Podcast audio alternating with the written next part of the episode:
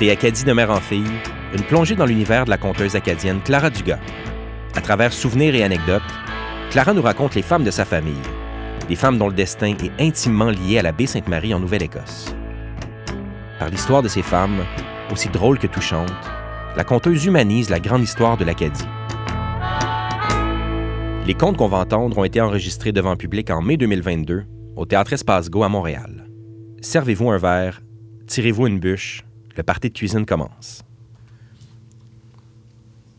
Je m'appelle Clara Dugas. Je viens de la Nouvelle-Écosse, une petite région appelée la Baie-Sainte-Marie. Pour situer la Nouvelle-Écosse pour vous autres, si qu'on peut dire que l'Italie est une botte, on peut dire que la Nouvelle-Écosse est un pied. Et puis la Jouy nous connecte avec le Nouveau-Brunswick. La baie Sainte-Marie est là-bas au sud-ouest de la Nouvelle-Écosse, presque au bout. À la baie Sainte-Marie, les industries les plus profitables sont la pêche, surtout la pêche au homard, au paloudre et au coq, et l'exploitation forestière. Mon père, lui, c'est un menuisier et un fermier. Et ma mère, c'est une femme de ménage et une mère de famille adorable. Mais je vais vous conter aujourd'hui l'histoire de trois femmes à qui je dois la vie.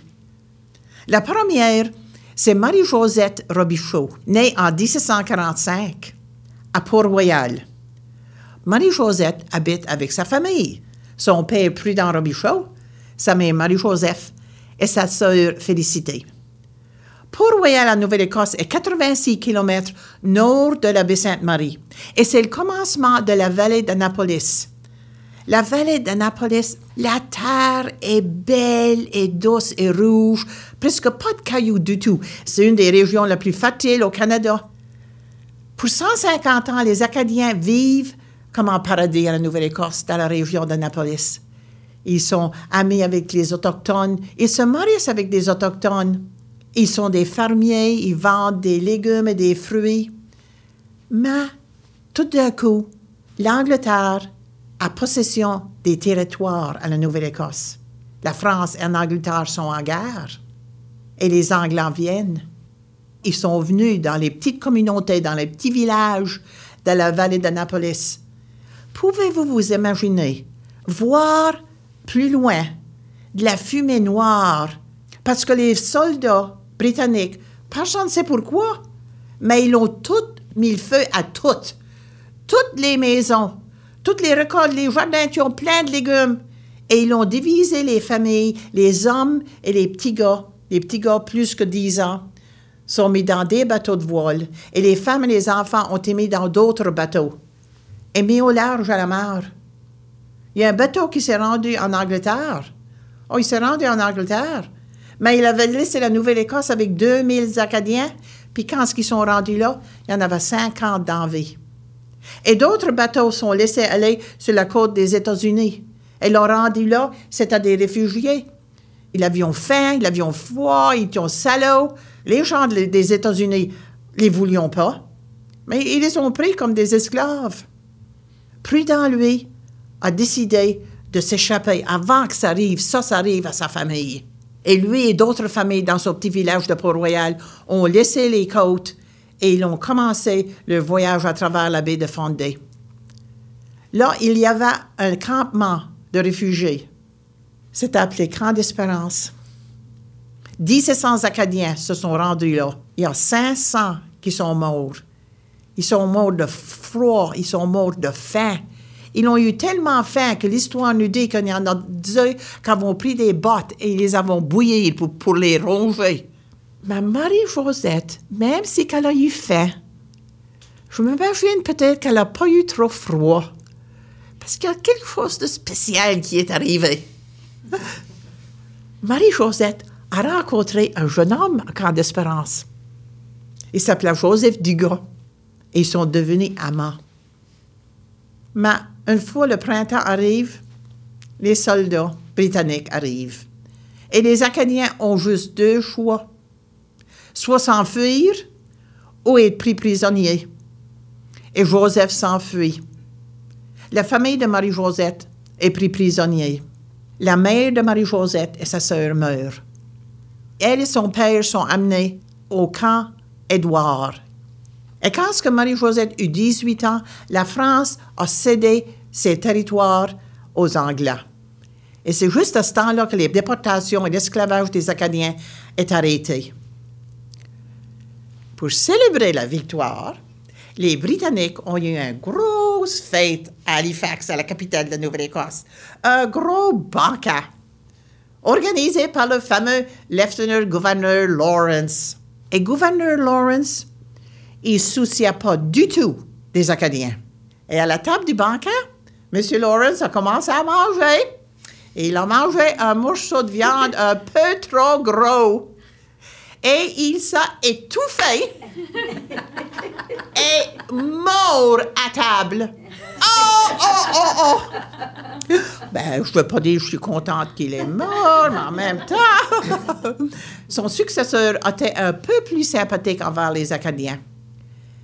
Et il a dit, les Acadiens qui veulent revenir à la Nouvelle-Écosse peuvent revenir. Prudent et Marie-Josette ont commencé à travailler pour les Anglais, tout ce qu'ils pouvaient faire. Et point longtemps après, le père de Marie-Josette s'est remarié. Ils étaient justement là un an qu'un jour, je veux m'imaginer que Marie-Josette était haut, peut-être qu'elle était au puits, peut-être qu'elle était en train de jardiner. Et elle a entendu beaucoup de parlements sur la côte. Et quand ce que ça tournait, elle a vu un gros canot là, avec quelques Acadiens. Et elle a vu, croyez-le, croyez-le pas, elle a vu Joseph venir par elle avec les bras ouverts. Il y avait huit ans qu'ils ne pas vu. Quelle belle réunion! Oh, qu'ils étaient joyeux, ils étaient très contents, très contents de se revoir. Je m'imagine qu'il y avait des petites balades dans les bois. Parce que pas longtemps après, justement, quelques mois après, ils se sont mariés. Et le printemps d'après, ils ont eu une petite fille qu'ils ont nommée Isabelle. Dans, tout ce temps-là, on pense que Josette est venue à Port-Royal probablement pour deux raisons. Peut-être pour trouver Marie-Josette, mais aussi, il avait entendu dire qu'il y avait des terres à donner à des Acadiens qui voulaient retourner à la baie Sainte-Marie. Pas la même terre qu'ils avaient laissée. Oh non, non, non, non. La terre fertile, c'était réservé pour les Anglais, les Britanniques. Chaque famille aura des arpenteurs, plusieurs arpenteurs, qui commencera à la côte, la mer, et qui ira là-bas dans les bois. Comme ça, chaque famille aura accès à la mer, les fruits de mer. Puis il y en a. Des homards, des mouques, des petons, des harengs, des haddocks, en masse. Et puis là, ils auront aussi accès au bois pour se bâtir, pour se chauffer. Il n'y a personne là. Mais personne. C'est, une forêt vierge, il n'y a rien autre que de la forêt et la mer. Ma Marie-Josette fit son homme. Joseph est débrouillard, il est capable, il est fort, il est convaincu. Et dans 1768, dans le mois il laisse Port-Royal. Il laisse le père à, Marie-Josette prudent, il laisse les amis. Ils ont une charrette avec un cheval et ils commencent le voyage. 86 kilomètres à pied. Et Marie-Josette est huit mois enceinte. ça l'est qui est pas elle. Elle a souffert assez que ça, c'est sérieux.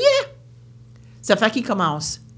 Et voyage. Et on peut bien s'imaginer, c'est certain, qu'ils auraient été plusieurs fois dans des campements d'Autochtones, les Mi'kmaq. Et les Mi'kmaq, ils auraient donné de la nourriture, couché dans les tentes pour la nuit.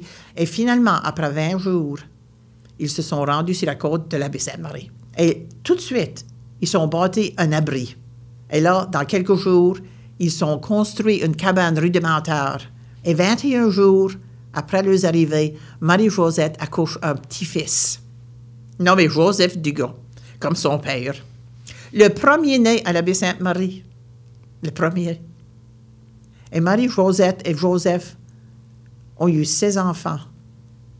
Et tous les enfants, tous les Dugas de la baie Sainte-Marie, on est tous descendants de Marie-Josette et Joseph.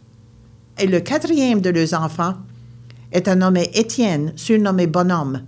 Et moi, je suis une fille à André, à Augustin, à Étienne, à Bonhomme. Gars. Joseph et Marie-Josette sont enterrés dans le cimetière de la pointe de l'église. Joseph a vécu jusqu'à dans ses 80 ans et Marie-Josette a vécu jusqu'à ses 90. Et grâce à cette couple, les gens de l'abbaye ont un sentiment de fierté pour le courage et la fierté.